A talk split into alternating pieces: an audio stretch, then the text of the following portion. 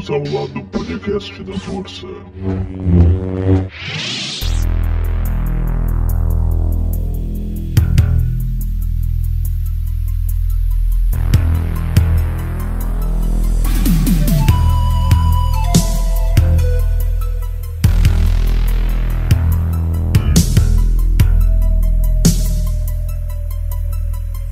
Você que está nos ouvindo. Está começando mais um episódio do meu, do seu, do nosso clube do podcast. Hoje a gente vai falar um pouquinho sobre o filme Kung Fury. Eu sou o Pedro Melo e esse filme é uma carta de amor aos anos 80. Fala galera, eu sou o Rafael Rosa e a adaptação do Thor de Kung Fury é a melhor adaptação dele já feita. Bom, caso você não tenha visto o filme, é recomendável que você veja. Ele está disponível gratuitamente no YouTube, tanto legendado quanto dublado. E antes de começar, a gente vai para o nosso já conhecido Hora do Merchan.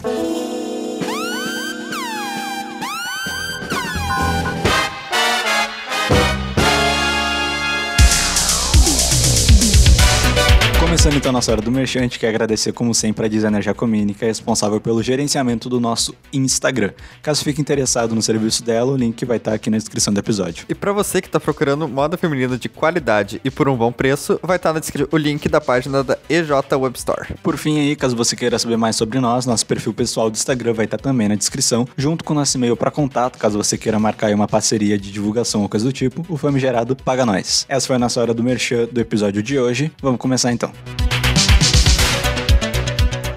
Eu decidi que eu iria usar meus novos superpoderes de Kung Fu para combater o crime. Então me tornei o policial mais fodão do mundo. Eu me tornei um. Kung Fury.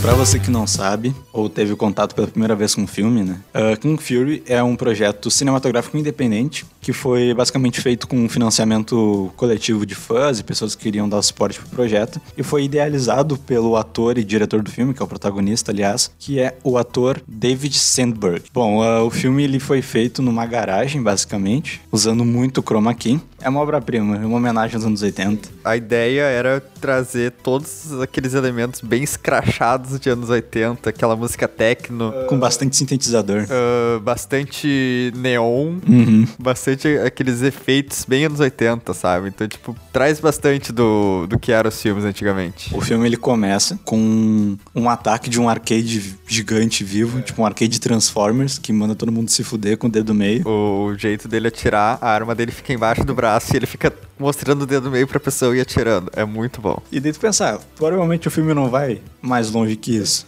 Porém, depois se descobre que o novo parceiro do personagem principal é um dinossauro. E aí tem aquele típico roteiro de filme de policial anos 80, Uhum. que o parceiro antigo do, do nosso personagem principal morreu, e ele não aceita, então, o parceiro novo. Bem coisa anos 80, sabe? Ali meio máquina mortífera, talvez. E quando tu pega ali a, a parte do parceiro antigo do Kung Fury ter morrido, é quando tu descobre a origem dos poderes, né? Porque o Kung Fury basicamente ele é um policial que tem poderes de Kung Fu, porque ele é o escolhido da profecia. E ele foi picado por uma cobra ao mesmo tempo que um raio caiu nele, e isso deu poderes de Kung Fu pra ele. Mas antes disso acontecer, é o momento que o parceiro dele morre, né? Porque ele foi morto por um samurai que tava sendo perseguido pelos dois policiais. E aí, o parceiro dele, quando ele está falando ali, ah, você é como um pai pra mim.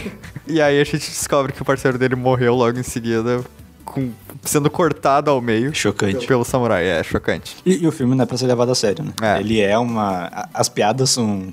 tá, são boas, eu gosto das piadas, mas são piadas clichês. Sim, é que tipo, é, que- é aquelas piadas que de tão ruim fica bom. Tu, tu ri, tipo, tu não espera que alguém vá fazer uma piada desse tipo e eles vão lá e fazem. E é isso que, tipo, deixa o humor do filme tão bom. E as cenas de luta são muito bem feitas. Sim, pra um projeto independente, eu fiquei. fiquei Os efeitos são muito Sim. bons. Tipo, dá- tem algumas coisas que dá. Fica assim na cara que é. É feito numa garagem, Sim. querendo ou não, né? Dá o efeito de anos 80.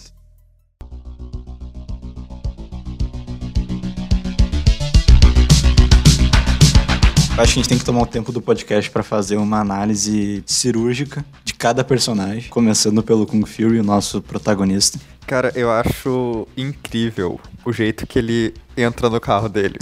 Porque ele, ele mora no, no topo de um prédio, né? E tipo assim, é, é um prédio normal e aí no topo é um dojo. É um design todo japonês. É, que é a casa dele. Aí ele pula do prédio. Antes, antes, o filme deixa implícito que ele é um garanhão. Verdade. Porque ele tá sentado no sofá ali, né? Curtindo com uma, uma mulher. E ela começa a apertar o braço e ele fala com aquele vozeirão dele. É, esse é meu bíceps. É muito bom, cara. É muito bom. Aí ele recebe o chamado de que a, a cidade está sendo atacada pelo arcade. E aí então é quando ele deixa a mulher de lado pra salvar a cidade. Ele pula do prédio, que era tipo, era no último andar da casa dele. Ele pula do prédio, pega as armas dele e começa a atirar no carro. Nisso que ele atira no carro, a porta abre e ele entra. É maravilhoso. É genial. É, eu, eu acho que assim, o filme ele realmente ele não se preocupa com o desenvolvimento de personagem, porque não precisa. É. O filme tem meia hora. É, é meia hora no máximo ali. bem curtinho, mas é, é tudo muito anos 80, é tudo muito clichê. Então o protagonista ele é, ele é o fodão, ele tem a voz grossa, ele é forte, Ele usa um All-Star. ele usa All-Star, verdade. Tipo, todo. Só que não só o visual do Kung Fury, né? É o visual de todos os outros personagens. Indo pro próximo já, que é um dos meus favoritos, que é o Hackerman. O visual do Hackerman é... Ele é aquele típico nerdão do filme dos anos 80, né? Ele tem um mullet, ele usa aqueles óculos grandes, tipo de aviador, só que sem. Que de aviador geralmente é escuro, é um óculos escuro. É, é um óculos padrão, só que com design de aviador. Ele tem um bigodinho. Cara, a personalidade do Hackerman é, é simplesmente genial, né? A gente conhece ele logo depois de ter uma dica que o vilão do filme talvez seja o Hitler, que foi a minha primeira surpresa. Cara, eu realmente não tava esperando que o vilão fosse ser Hitler. As pessoas falam que Ultimato é um filme ambicioso e a viagem no... Cara, a viagem no tempo de Kung Fury, aquilo lá é louco. Aquilo, aquilo é viagem no tempo. É muito bizarro, não faz o menor sentido. Eu ainda acho que é melhor que a viagem no tempo de Ultimato. É mais bem explicado, faz mais sentido. É mais bem explicado. E o Thor deles é mais poderoso, mas enfim. o Hackerman, né? O Hackerman, ele é a personificação do que um hacker ele deveria ser no mundo real, porque ele consegue hackear qualquer coisa. Ele hackeia literalmente, ele hackeia o tempo. Vai, ele, ele faz tudo, cara. A cena do Hack in Time, né, é muito bom. E ele vai clicando nos botões, tipo, muito aleatório. Sim, muito... Ah, ele tá pouco se fudendo. E tu vê o que tá editado na tela, tipo... Ah, SFJKLMN e pula. Ah, cara, é muito viajado. É muito viajado. E aí o Hackerman coloca uma luva, Aham. aquelas luva gamer de antigamente, sabe? Que tinha os botões na luva. E vai hackeando o tempo, daí o Hackerman sobe ali no MacBook antigo e entra no portal do tempo. É muito bom. E aí dá um erro, né, durante a, É. a viagem. E a gente conhece duas personagens muito importantes pro filme. Que é a Barbarian e a Katana, porque ele volta pra época dos Vikings e ele tem que enfrentar os Laser Raptors, que são Velociraptor. Quando aparece o Laser Raptor. E tu pensa, ah, tá, um Velociraptor, né? Normal. E daí ele atira o laser e o Fury pensa... Caralho, é um laser raptor. Eu pensei que estivessem extintos há milhares de anos. E daí passa ali o diálogo, ele pergunta pra Barbarian que época estamos, ela, e ela tá com uma minigun gigante na mão. Sim. Ah, estamos na era viking. E, droga, deveria ter percebido pelo Laser Raptor.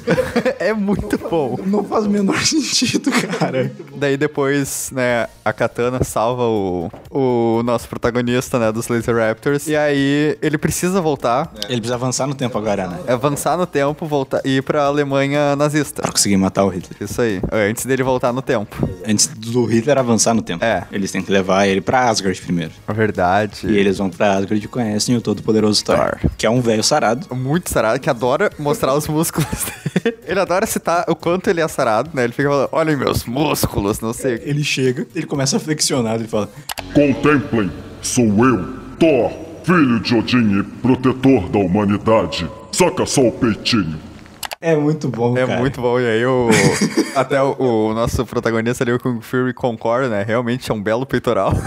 Seu peitinho é épico. Valeu, brother. É muito bom, É cara. muito bom. É muito bom. E aí o Thor, com seu poderoso martelo Mjolnir, consegue abrir o portal Uhum. pra ele viajar no tempo, né? E ele vai pra Alemanha nazista. E aí a gente descobre um pouco mais do passado do Hitler, que ele ele também era um, um mestre Kung Fu. Que ele mudou o nome dele pra Kung Führer. cara, eu acho que eu nunca ri tanto na minha vida depois do Kung Führer, cara. E ele tentava reproduzir o Kung Fury, que é um estilo de luta, também não é só o nome do, do protagonista, porque ele queria ser o escolhido, né? O Hitler queria ser o escolhido. Então ele tentou reproduzir com ciência, né? Ele fez experimentos em humanos, tentou criar robôs, essa parte é importante, a parte do robô. Mas nenhum funcionava, então o que ele pensou seria em viajar no tempo pra matar o escolhido pra ele se tornar o Kung Fury. Por ele não contava com Thor. E aí, então, o nosso protagonista chega lá na, na Alemanha nazista, no meio de um dos discursos do, do Hitler, e começa a descer a porrada nos... Começa a melhor cena de ação que eu já vi em um filme de ação. E eu tô pouco me fudendo pra John Wick. Pra um filme independente, a cena de ação é muito boa. A coreografia é muito bem feita. Só que o nosso herói não contava com uma minigun. Fuzila todo o exército do Hitler e acerta dois tiros do Kung Fury. E ele vai pro paraíso, né? Que é a versão animada dele, que é comandada por cobras. Cobras, que a cobra é o espírito animal do, Exatamente. do Kung Fury. Por isso ele foi picado pela cobra. E é uma animação bem anos 80. É bem nos 80. Tipo, o estilo de, lembra muito He-Man, Afu, Thundercats. Thundercats também. Cara, e ele é tipo aquele personagem fortão, sabe? Porque, tipo, na vida real o ator, tipo, não é tão É, ele, musculoso. é- ele me lembra o Joey Tribbiani, cara, do Friends. Sim. Eu acho que no universo do Friends, Kung Fury seria o filme grande do Joey Tribbiani, cara.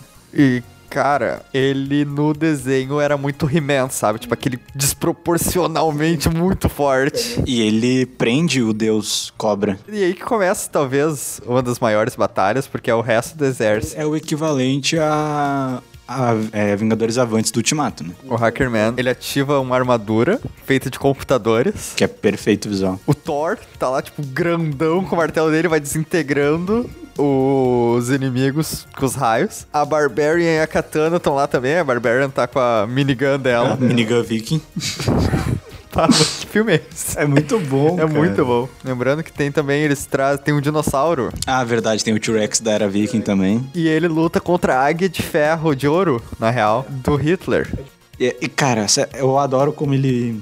O David Sandberg, né, que é o idealizador do projeto, ele pegou todo e qualquer possível clichê dos anos 80 e jogou o máximo que deu num filme. Sim. A música, o visual, os nomes dos personagens, o roteiro nada a ver, as cenas de luta são viajadas. Cara, aquele é anos 80. A gente não vê os anos 80, mas a gente acompanha a Jovem Nerd, que é um bando de velho paia que ama anos 80. Então, tipo, a gente tem acesso e interage com essa cultura frequentemente. Tem, a gente gosta bastante de filme antigo ali, tem Clube dos Cinco, ah, Curtindo a Vida Doidado, então tipo... Rambo. Rambo, a gente tem bastante referência a essa, essa época ali por filmes e... Então, tipo, todos esses roteiros escritos e colocou dentro de um único filme em meia hora. Isso que é mais impressionante, né? E, tipo, não fica um filme corrido. Fica ali, tipo, tem o início, o meio e o fim. Tá, tá perfeito. E é meia hora ali, fica bom. É o tempo que precisa. E tem um gancho pra uma possível sequência, estamos esperando. Até hoje a gente tá esperando, né? É porque, tipo assim, a gente descobre, né, que a primeira viagem do tempo do Hitler foi ocasionada por causa da luta dele, né? O filme inteiro é um, é um loop de viagem no tempo.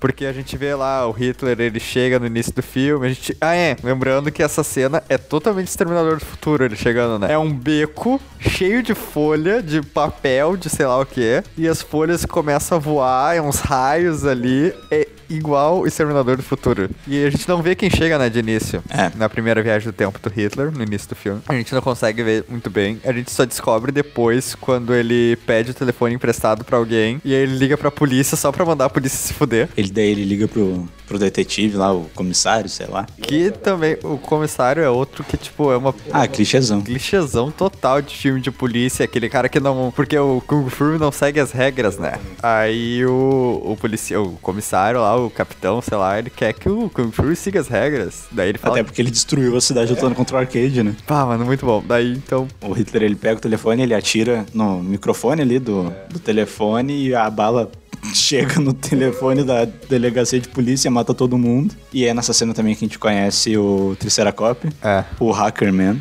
Verdade. E lembrando do Triceracop, a gente não falou dele na batalha final, mas ele tem a incrível habilidade de acertar.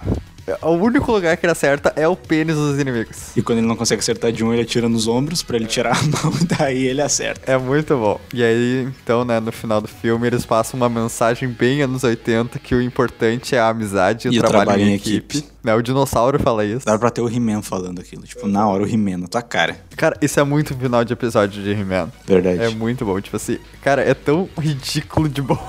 É ridículo de bom. É ridículo de bom. ridículo de bom. E aí depois o, o Kung Fury aceita, né, o Triceratops como parceiro dele. E a gente vê aquele, aquela cabeça de Triceratops sorrindo pro... Cara, eu achei, pra um filme independente, né? O efeito da cabeça de Seracop é muito bom, cara. É um efeito prático. Provavelmente tem, reto... tem toque de CGI, tipo Jurassic Park. Sim, tipo, ali é uma máscara, mas, sei lá, quando a boca se mexe, os olhos, provavelmente é, é CGI também. Aí no final a gente descobre que tem a participação especial e incrível do David Hasselhoff, que é um ícone dos anos 80, porque o cara fez Baywatch. Eu acho que o que marcou ele na, naquela época foi Baywatch. Tanto que Friends referencia Baywatch, é, o filme do Bob Esponja faz referência a Baywatch.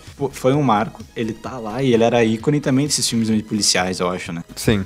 Ele é a inteligência artificial do carro do Kung Fury, que parênteses tem um telefone dentro dele e ele dá por zero motivos o telefone móvel dele para as Vikings. É verdade. Ah, é, e ele faz uma propaganda. Sim, Isso é, é muito, muito bom. bom, é como se fosse a propaganda do telefone. Ele começa a listar tudo de bom que tem o. girando o telefone no meio da é tela. muito bom.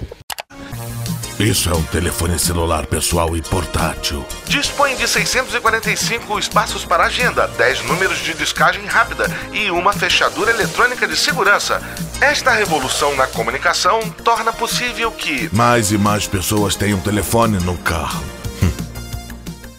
E ele vai falando que o telefone não sei o que e tem conexão com não sei aonde. É muito bom. A gente descobre depois que daí tem realmente a IA do Hasselhoff, que é o Hoff 9000. É, referenciando ao HAL 9000, que é a inteligência artificial de 2001, Odisseia no Espaço, né? Que é o vilão do filme, basicamente, que ele disse que ele não... É, que ele começa a controlar a nave. Que filme foda, né? A gente podia fazer um... Verdade, pode ter, pode ter. Anotado, anotado. E outra coisa que o Hasselhoff fez, que tu descobre só depois que eu acho que não toca no filme, né? Na verdade, toca nos créditos. Ah, verdade. A música dos créditos é uma música chamada True Survivor, né? Que foi o David Hasselhoff que fez. Vou botar aí pra tocar.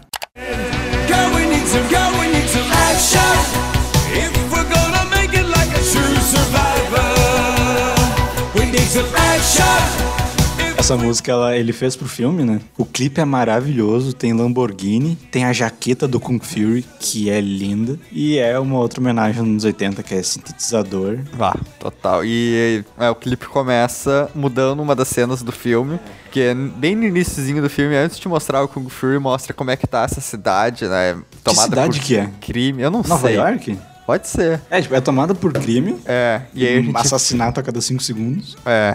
E no, no início do filme, né, a gente vê, tipo assim, tá um cara com um rádio bem estilo anos 80, tipo, radião no, no ombro, assim, carregando. Aí chega outro cara, mata ele, rouba o rádio dele e continua andando. E aí a gente vê, né, chega um carro de polícia e pergunta, né, pros caras se eles tinham permissão pra, Pras armas. as armas. Aí ele fala, ah, tenho minha permissão bem aqui. Aí ele coloca ali o skate embaixo do carro, dá um chute no skate, ele tipo dá um pisão no skate e faz meio que uma alavanca. O carro sair dando pirueta no ar. E eles começam a atirar no carro e o carro explode. Na versão do clipe, quem tá no carro é o Hasselhoff. E aí o carro não explode, né? Ele simplesmente sai do carro antes de explodir e ele mata os bandidos, né? Essa é a diferença ali que eles mudaram, porque, né, o Hasselhoff é foda. É, e ele fala. Permit denied. Permissão negada aí pra quem não entende inglês. e, cara, a gente depois descobre que o arcade Verdade, verdade. aquela a máquina que eles estavam testando lá, um dos primeiros protótipos que os nazistas estavam testando do Kung Fu, era no final o arcade. Que depois a gente vê ali que tem o símbolo do. Que o King Fury, ele tem que processar o que, que é o símbolo, né? Aonde eu já vi isso antes? É muito bom.